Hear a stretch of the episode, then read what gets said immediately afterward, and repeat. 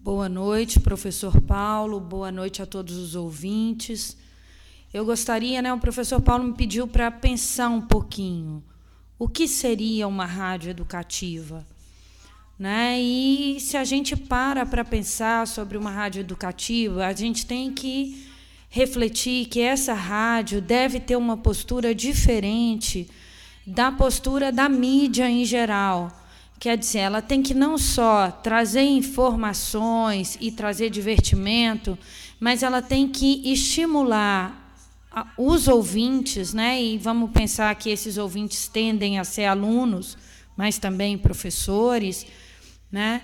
Ela tende a, ela tem que estimular esses ouvintes a terem uma postura crítica frente a tudo aquilo que eles recebem da mídia oficial.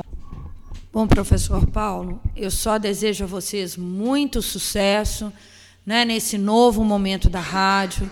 Eu acredito que é, essa mudança né, de, de olhar eu acho que esse momento inicial foi importante, foi importante como um processo de divulgação e de fortalecimento do nome da Rádio Amintas.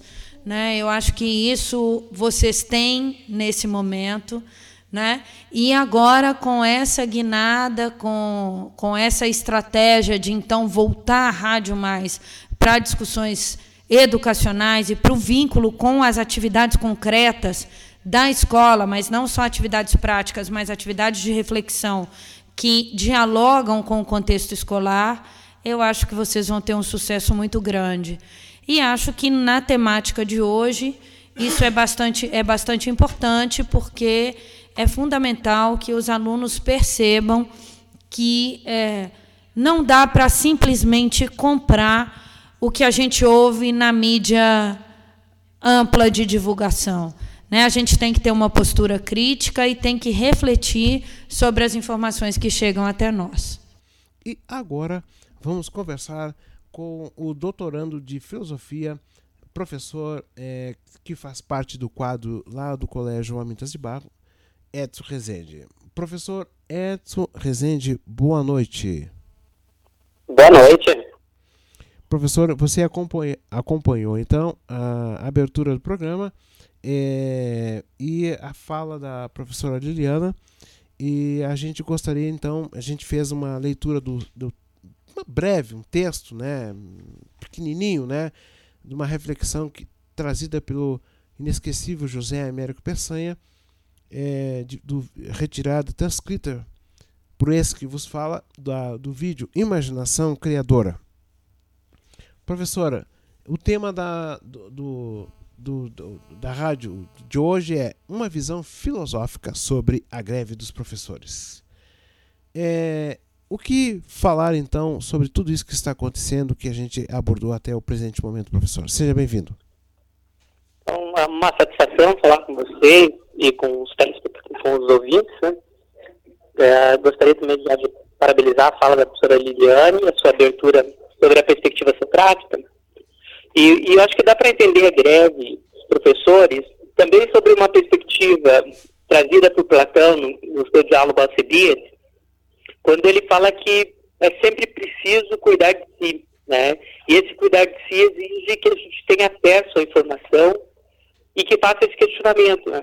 É um questionamento contundente sobre o que, o que é a coisa, o porquê aquela coisa daquele jeito e não de outro, como a coisa está se dando.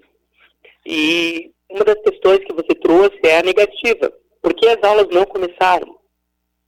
E aí, assim, ao invés de ficar lendo simplesmente por um canal, a gente tem que ler por, por vários canais, né? E é esse convite que nós fazemos aos estudantes, que eles resolvam fazer a leitura do por que não começou as aulas né, por vários outros canais. Uhum. É, essa ideia de, ah, será que vai ser sobrecarregado quando eu voltar? O que, que é sobrecarregado? Uhum. Então, o importante é a educação não como quantidade, mas como qualidade. E é por isso que nós estamos brigando. Essa greve é justamente isso. É a qualidade na educação pública que é direito de todos os cidadãos.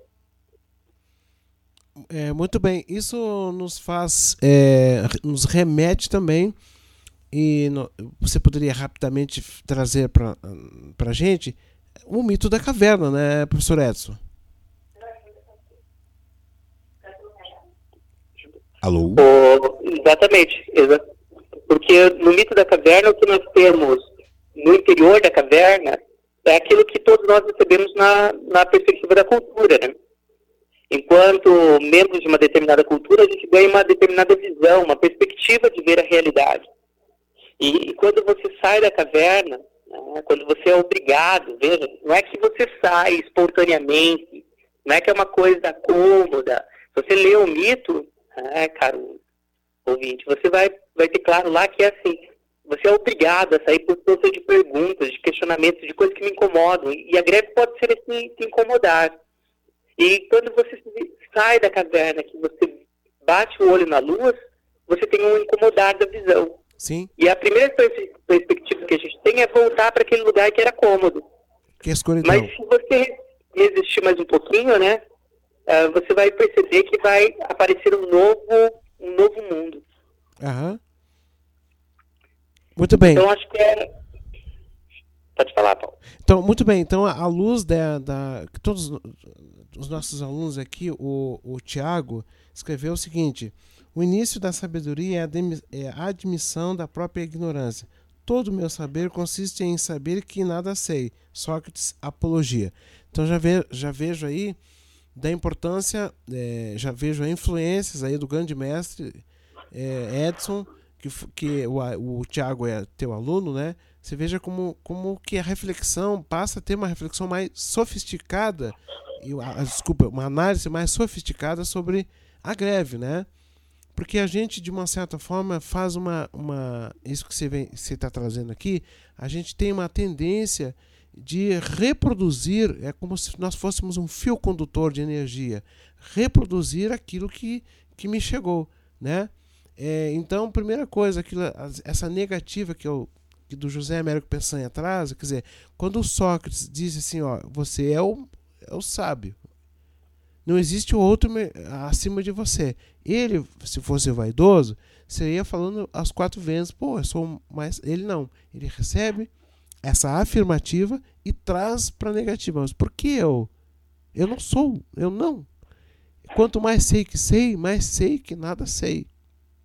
À luz dessas, desses teóricos, Edson, é, e, do, de, da filosofia, do Sócrates, que a gente está tentando deslumbrar é, esse contexto da greve dos professores, não é, não é Edson? É, eu acho que, que, é justamente isso, que quando Sócrates coloca essa atitude de vendo aquilo que a Sibila fala a partir do oráculo de Delfos, de, de trazer a noção que uh, ele, que não há um outro mais sábio que Sócrates, ele, ele recebe isso, mas não recebe isso de forma cômoda. O que ele faz? Isso o incomoda. Né? A gente precisa ser incomodado pela realidade e, e seguir o modelo do Sócrates. Só que seguir o modelo do Sócrates, perceba que é uma trajetória que o Sócrates vai falar que é a todo momento, a todo instante eu tenho que ser instigado por isso. A procura da verdade. Então, Sócrates não sabe o que é a verdade, mas ele está procurando aquilo e, e ele tem claro que ele não conhece.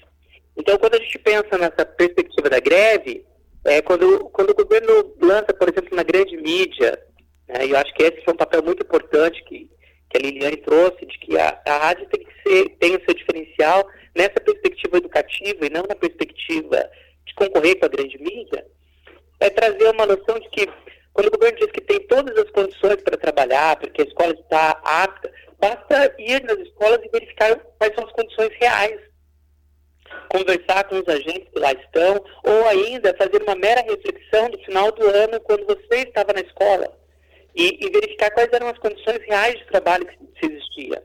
E pensar que, em relação àquilo, ainda regrediu não avançou.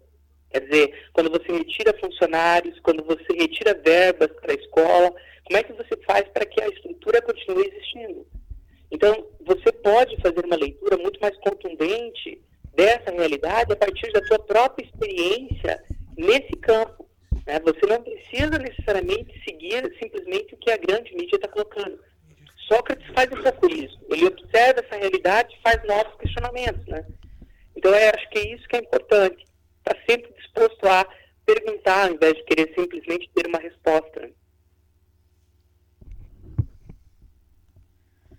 Bom, professor Edson, comentando sobre o que você acabou de falar, né? Eu acho que é, é bastante interessante a gente pensar como a, a, essa mídia de divulgação de massa tem virado um discurso único e inquestionável, né? É, e como é importante uma rádio que possa trazer uma perspectiva alternativa. Né? Não quer dizer que as pessoas tenham que concordar com a rádio, assim como elas não têm que comprar o discurso da mídia mais ampla, mas é importante que elas percebam que existem perspectivas distintas e que essas perspectivas definem que algumas informações e que algumas coisas sejam ditas e outras não. Né? E isso eu acho que é um papel importante da Rádio Amintas. Né? Poder trazer uma outra perspectiva. Né? A ampliação das perspectivas ajuda a pessoa, inclusive, a construir uma própria, que não é nem a primeira nem a segunda. Né? É, eu acho muito interessante essa perspectiva dialética. Né? Você tem a tese com a grande mídia, a antítese com a, a rádio Amintas e a possibilidade da síntese, que é essa superação mesmo, que vai se dar através de cada ouvinte. Então, eu acho que esse é, é realmente um papel extremamente importante, né? Da voz para uma perspectiva que muitas vezes os excluídos ou a minoria não tem. Né? Então, assim, esse é um papel interessante. E cabe ao estudante, cabe ao ouvinte fazer o quê? Indagar sobre a perspectiva 1 e 2 e não aceitar passivamente nenhuma nem a outra. Isso é, é o que Sócrates se propõe, tanto na apologemismo, isso levando ele, ou tendo como consequência a própria morte, ele, ele não se nega a fazer isso, né? Que é fazer o quê? Se questionar frente àquilo que é uma verdade quase que dogmatizada. Quer dizer, ao questionar isso, as pessoas me veem com um olhar estranho. Mas é essa estranheza que conduz minimamente à procura de uma verdade, né? a esperança de um conhecimento. É, complementando, professor Edson, outro dia minha irmã, professora Lia Porto, da UFOP, me mostrou um vídeo que chama O Perigo da História Única, que está no YouTube. E é uma africana, agora não vou me lembrar o nome dela, que eu sou péssima para nomes, mas que vai falar dos riscos que existem de você ter uma única visão da história, né? uma única interpretação do que seja ou não legítimo. E a gente está vendo isso acontecer né, de forma mais ampla, inclusive com o público que são os nossos alunos. Né?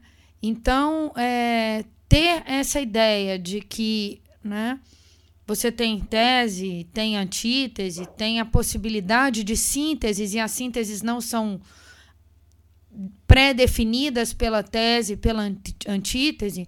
E a gente pode até dizer mesmo que a uma tese podem se contrapor várias antíteses, né?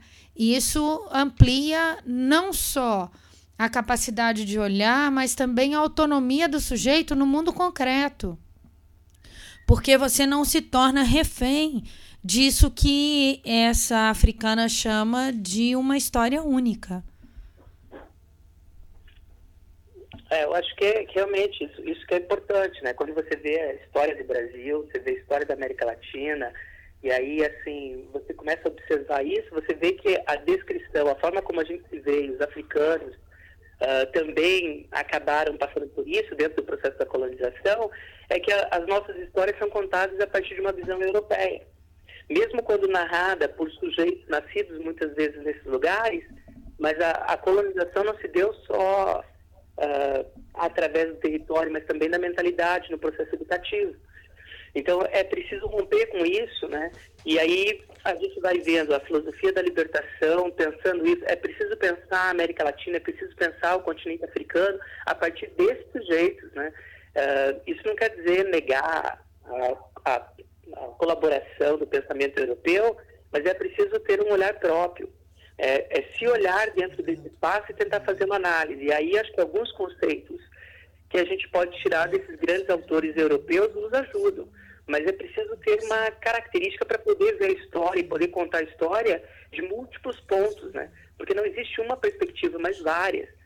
E aí é, é, dentro desse confronto que a gente vai construindo uma, uma visão própria de mundo. Né?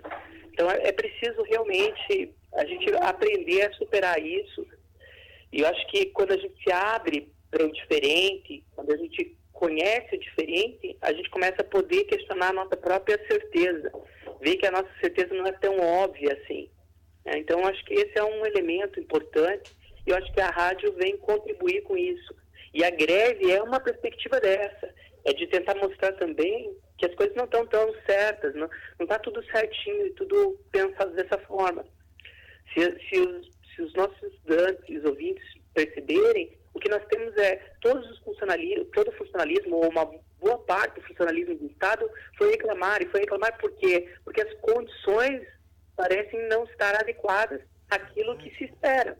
Não só na questão monetária, mas mais do que isso, como condição de fato de fazer com que o serviço seja uh, entregue da forma devida ao cidadão.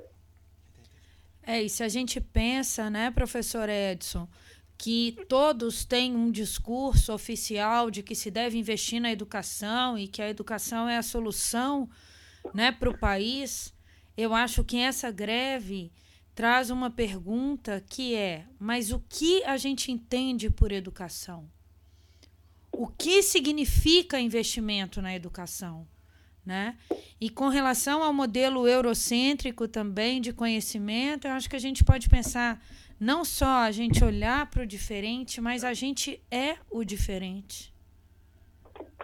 Né? E é desse lugar de diferente que a gente tem que começar a processar o nosso mundo e a reconhecer a contribuição do pensamento hegemônico na formação, inclusive, da nossa sociedade, mas reconhecer também que nós não somos esse pensamento hegemônico e que a gente precisa falar do nosso lugar de fala e não assumir o lugar do outro como sendo nosso.